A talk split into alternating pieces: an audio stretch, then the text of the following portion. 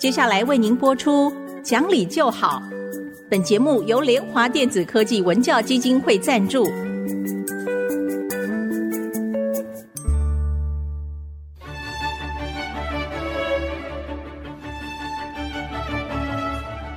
在日常生活当中，人们的不理性行为经常是隐藏在看似理性的包装和掩盖之下，很难被察觉。凡是讲理，所有事情就会简单的多。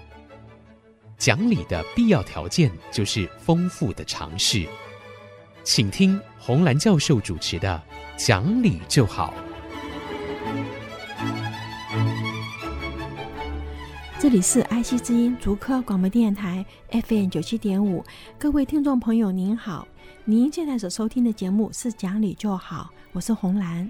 听众朋友好，我是田丽云老师好，田老师好。老师，我们前几个礼拜啊，您提到了说美国的教育政策白皮书。里面有六个 C，对对对，是。要大家学习的。是的，我们那时候讲了两个，现在今天要讲的话是讲 content，content 要讲知识，知识的重要性哈。最主要就是知识如果没有，下面那个 C 就出不来。下面那个 C 是什么呢？是叫 critical thinking，critical 的呃思考能力嘛，哦。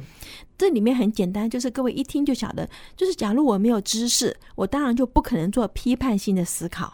我要知道什么是对的，我才能够批判呢？嗯、啊，那所以你没有知识就没有办法。这是为什么现在还是很重要，拼命要推广学生要去多读书。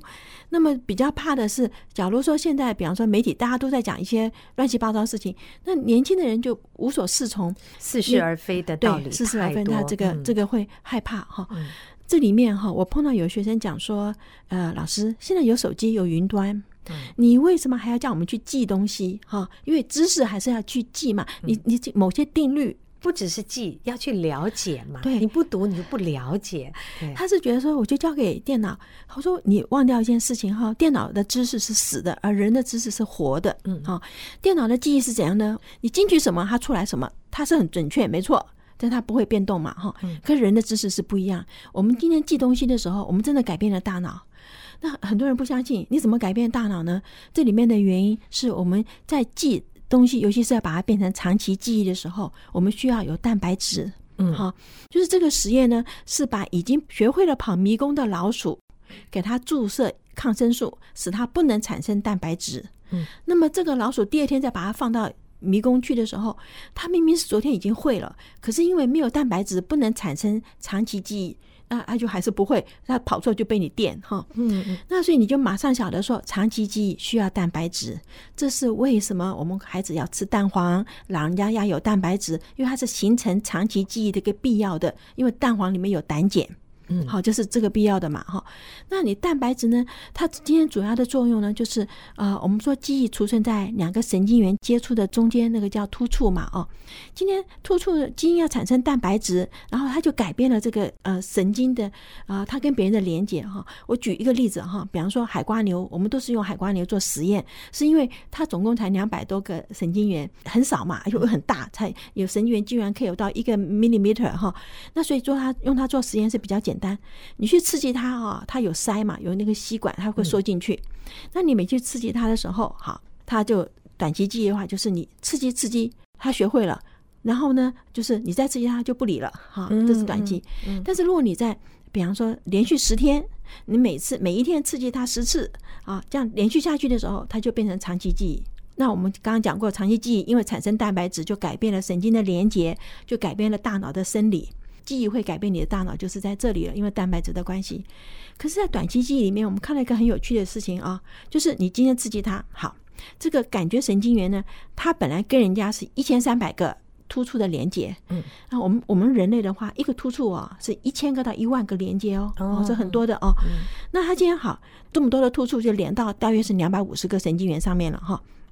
然后它这个回路的活化的情况呢是百分之四十，它不是所有的回路都给你活化起来。我今天刺激你百分之四十就活化了哈。嗯。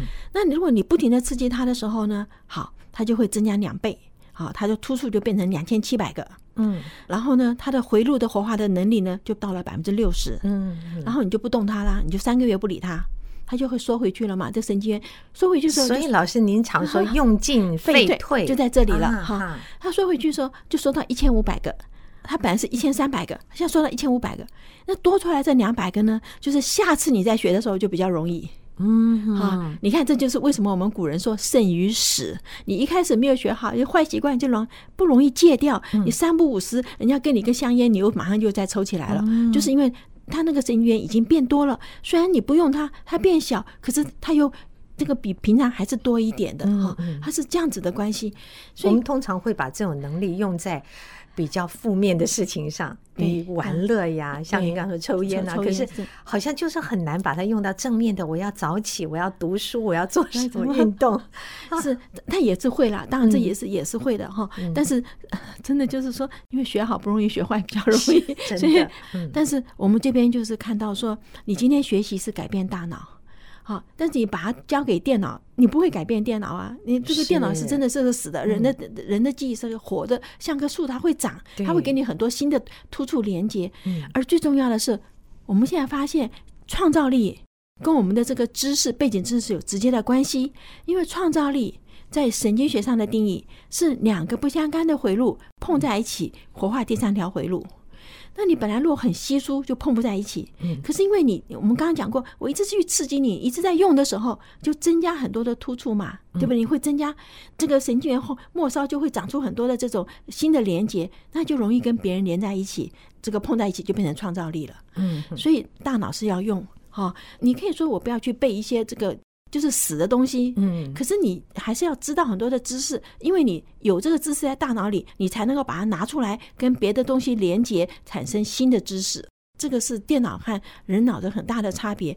其实我们都知道，电脑就是一个辅助的工具，因为它快速，嗯、是啊，然后它可以搜寻资料，它可以储存资料。可是像老师刚刚您说的一样，它不会自己去结构创造，嗯嗯嗯，那个还是要经过人的脑子思考，那是我们的思维力。是是是。那要怎么样去善用电脑来帮助、呃、帮助我们的学习？对，对，好，因为是这样子哈，有有一些比较要背的东西，你的确可以交给电脑，但是你自己必须先了解那是什么，因为了解。跟背有点不太一样。其实我们我们知道说，假如你不了解，你其实是背不住。哈，那这点这个背是很痛苦很痛苦的事情的。嗯，可是呢，因为我们讲的说，电脑的确可以释放出一些你本来要去死背的那个时间去做思考。现在怕的是你这个东西交给电脑以后，你的脑没有去思考，对不对？因为你要去思考，它才会变成更深入。嗯啊，对。我用一个小例子来比喻，也不知道正不正确，就好像。很多人说要学开车，那很多人就去看那个影片，跟听老师教。我说，如果你自己不去碰车子，你不去启动、往前行、转弯，看到什么状况，你什么样的反应，你用影片是没办法教你的，因为你自己没有感受，你没有去实际的操作，那是不一样的。对，就跟知识一样。对，这真的是这样。我你这样讲，我想起来哈，我在念北一女的时候啊，我们学校那时候是还没有游泳池啊。嗯。可是因为我们的校长听说新竹中。中学啊，那辛志平校长，他的学生是一定要会游泳才可以毕业。就是 后来我们校长就要我们学游泳，可是我们没有游泳池的时候，我很记得我们学游泳是用挂图哈，老师来那黑板上就挂了一个挂图叫蛙式哈，我们可是没有用的，你丢到水里 我就不会游泳啊。我我有上这个课啊，就是我还记得就是手要怎样，脚要怎样哈，可是我到现在是不会游泳的，就这个意思。这个就是就是您刚刚讲的，你没有实际去操作是不行。所以我们发现实际操作真的帮助你的记忆哈，这有时候也是二度空间书本跟三度空间实际创造是也是不同的东西，所以知识要想活用，你总得自己了解，你才活用得了。对，所以我们讲嘛，我们说下智就是自己去做，对不对？然后中智呢，用人之力；上智用人之智，用别人的别人的智慧。George Patton 哈，因为美国以前第七军团的司令，嗯，George Patton 在二次世界大战的时候，哦，他的他的第七军团真的是非常的风光，就是任何事情交到他手上，这个一定能够达成任务。巴顿将军，巴顿哦，对对对，好像有拍一个电影哦，因为我们是读他的传记里面读到的哈，所以记者访问他，他说这个嗯脾气这么不好哈，会骂人的人嘛，为什么你的士兵会将士用命啊哈，替你执行这个任务？他说很简单哈，他说我拿到任务，我没有像别的将军说，你们听我的，我告诉你怎么做。嗯，他说我告诉我的士兵，surprise me，嗯，让我惊喜。嗯嗯，也就是说，你们去想，哎，你们去做，让我惊喜。因为他说，如果我叫你怎么做，那只有一个方式。可是我有那么多的军官，那么多的士兵，对不对？我让他们去想，那就是一百个、一万个方法里面，总有一个是最好的。所以我说任务就可以达成。所以这里我突然想到一点，很多爸爸妈妈，尤其是妈妈，带着孩子跟朋友们见面、外出的时候，大家会说这孩子好可爱，或者跟他互动讲话。很多时候妈妈们会这样回答：哦，跟阿姨说我吃饱了。哎呀，跟阿姨说我昨天怎么了？就是不让孩子自己去应对。虽然他们很小，其实他们是会有自己反应的。是的。当你养成了习惯，什么都替他做，到后来做功课说你太慢了，劳作你太慢了，这孩子是不会思考的。对对，没错，很多事情父母亲不要代劳，从旁指点，就你就是那个所谓对孩子而言的那个上智。对，你有智慧，但是看孩子如何运用你的智慧，但你要让他自己操作。对，其实说实在话哈。我们很多人是嫌孩子做的慢，觉得说我这样子就好像节省时间，可这个时间就省不得的。嗯，他一定要从做里面学到他的教训，包括在家里面啊，在墙壁涂鸦什么，其实我们都有解决的办法。就这些东西，我们不要约束孩子的天分，他不管是说话、吃东西、动作，都是他在学习。是是，要给他创造学习的这个能力。而且他的手啊，越做会越灵活嘛，对不对？你什么都不让他做，你像我们小时候是没有什么叫感觉统合哦。嗯。没有这个东西，现在一堆什么感觉统合的课程干什么？有一天我看到一个妈妈，她拿一个那个呃那个狮子的手套，把她的 baby 的手套起来，怕受伤吗？不是，她说小孩子的指甲会刮刮到刮到脸啊，她就说把它套起来。我心里想说，指甲只要剪了就不会刮伤脸了。可是手指头要让它动的，你两个手都拿个手套套起来，那孩子就乖乖做那边手这样子。哦。关键的事情就是孩子的手要动，他要自己去动才行的。嗯，关于学习这件事情，尤其是孩子的学习，还有一些什么要特别注意的呢？我想老师，我们休息一会儿再谈。好，好，OK，好，我们等一下马上回来。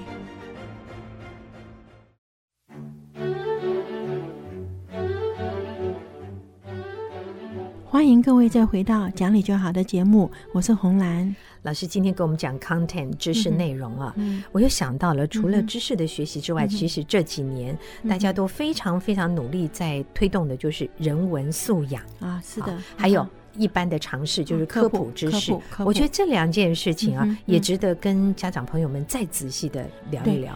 好，科普的东西啊是这样子，其实我们今天生活里面跟科学有关的东西很多很多。但是呢，我们一般父母亲好像不会去跟孩子特别的讲哦。嗯，像呃，我们今年开学了嘛，哦，开学三周四周了。我有很惊讶的地方，就是我在上大脑的时候，我有跟学生讲说胆碱的重要性哦，因为胆碱跟我们的记忆有关嘛，哈，跟阿兹海默症也有关系哦。那 我跟学生说，你们要吃蛋黄哈。结果呢，嗯，我们是上完课以后，学生一定要写回馈，哈，就收到好多学生讲说。我们不是讲说不要吃蛋黄吗？他说我父母亲还告诉我说蛋黄不要吃，不然的话胆固醇会高哈。可是这个概念已经这几年很久了呀。可是你看，所以我我没有去看一下这些学生他的父母亲的背景是怎样。可是我大概我我现在班上是六十一个人嘛哈，我大概收到有五件。啊，就是五个学生对于我教他们吃蛋黄觉得很惊讶，因为跟他父母亲讲的是不一样的哈，就是平常的尝试吸收不足。不足。对，然后呢，呃，可能是因为他们也是呃，就是高中生，因为准备考大学，然后进到大学来，所以平常时候外面有一些其他的知识呢没有注意到，就是联考不考的东西就没有注意去去听了哈，就就不知道。那其实胆碱是很重要的哈。那我后来就在想说，外面有很多科学上的知识，其实很多人是不知道。嗯，所以也就是说，父母要跟孩子同步成长。好，当我前一阵子听到。很知名的这个《科学人》杂志，它必须停止它的纸本。对对，那时候我们原来以为是要停刊呢，因为我们都是向国外去买的版权嘛，然后再回到台湾翻译之后给大家来看。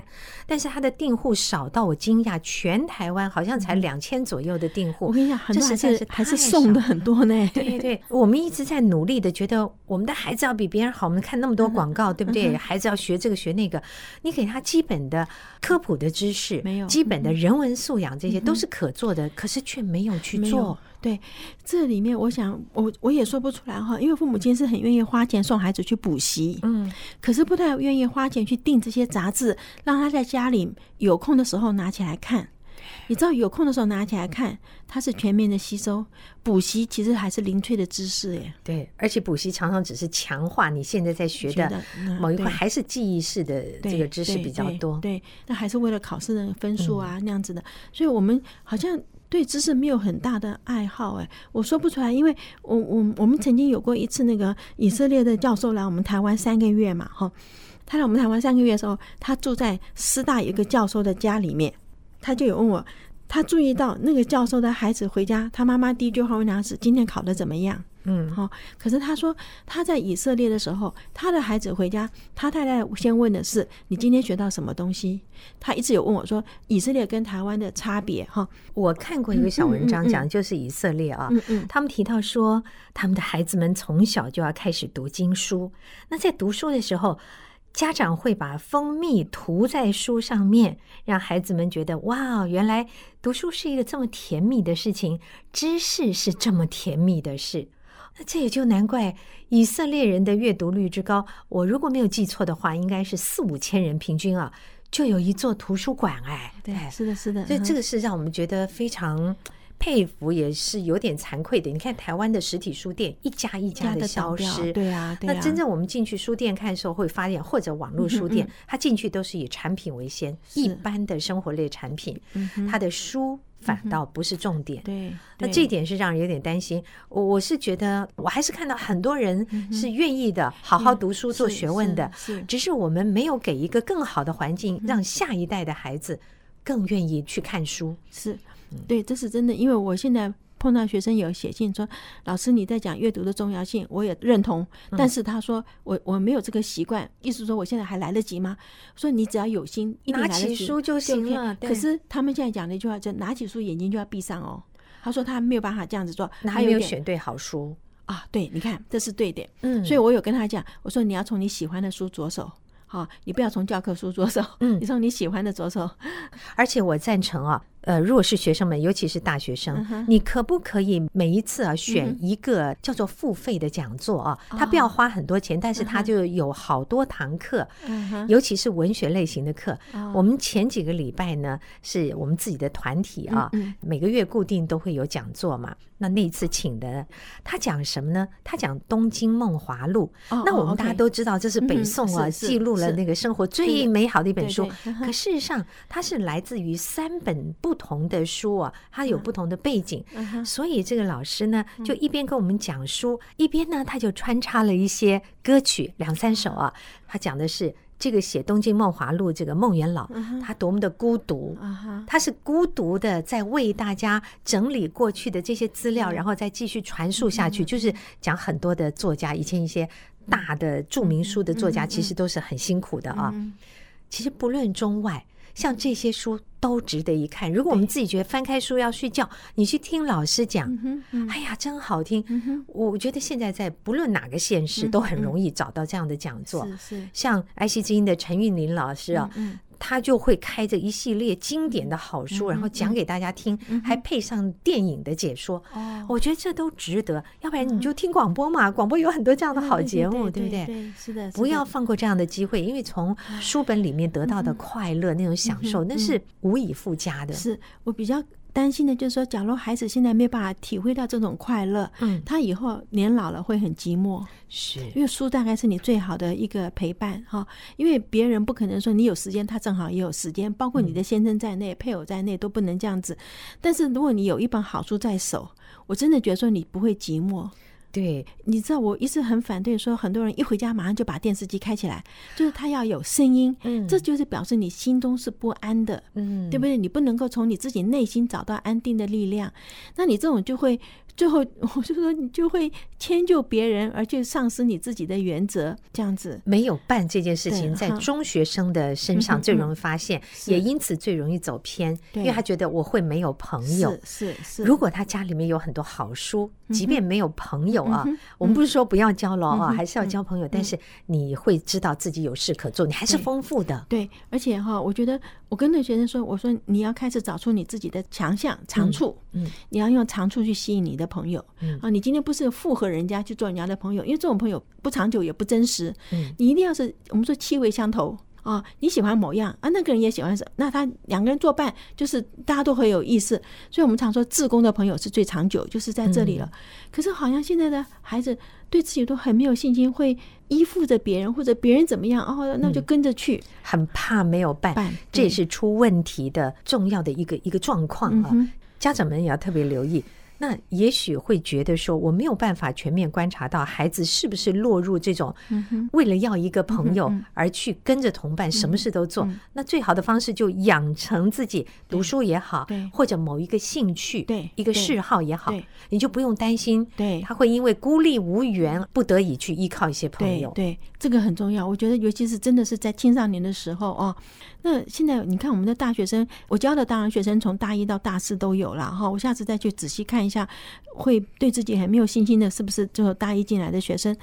我也注意到一件事情，就是他们参加一些社团，不是因为他喜欢，嗯，是因为呃某某人参加了，嗯，好，那这个当然也是可以啦。我的意思是说，你喜欢某人吗，你只要制造机会嘛，跟他在一起。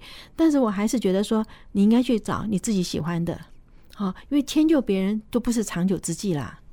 老师，我还发现一个问题啊，嗯、我有一天看一个九岁的小朋友，他在玩用手机在玩这个动画游戏之类啊，他就在跟对方对话。嗯，我就说，你在跟人通话吗？哈，对呀。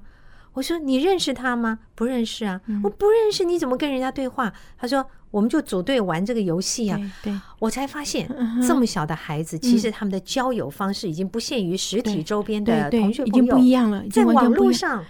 不过这已经是一个好像普遍的现象，是的，是的。所以我们又要提醒父母亲，真的是做父母亲责任越来越重大哈。是的，你要知道你的孩子在玩游戏的时候，他是玩什么，对，以及跟谁玩，跟谁玩。有一些真的是高智力的训练啊，那是可以的。他的对手一定也不错，但是人品我们看不见，对，这个危险啊。好，我们时间好快就过去了。嗯，好，我们今天就跟各位谈到这儿。如果各位想重听一次，请上 IC 之音的 Podcast。我们下期再会，再会。本节目由联华电子科技文教基金会赞助播出，用欣赏的眼光鼓舞下一代。联华电子科技文教基金会邀您一同关心台湾教育，开启孩子无穷的潜力。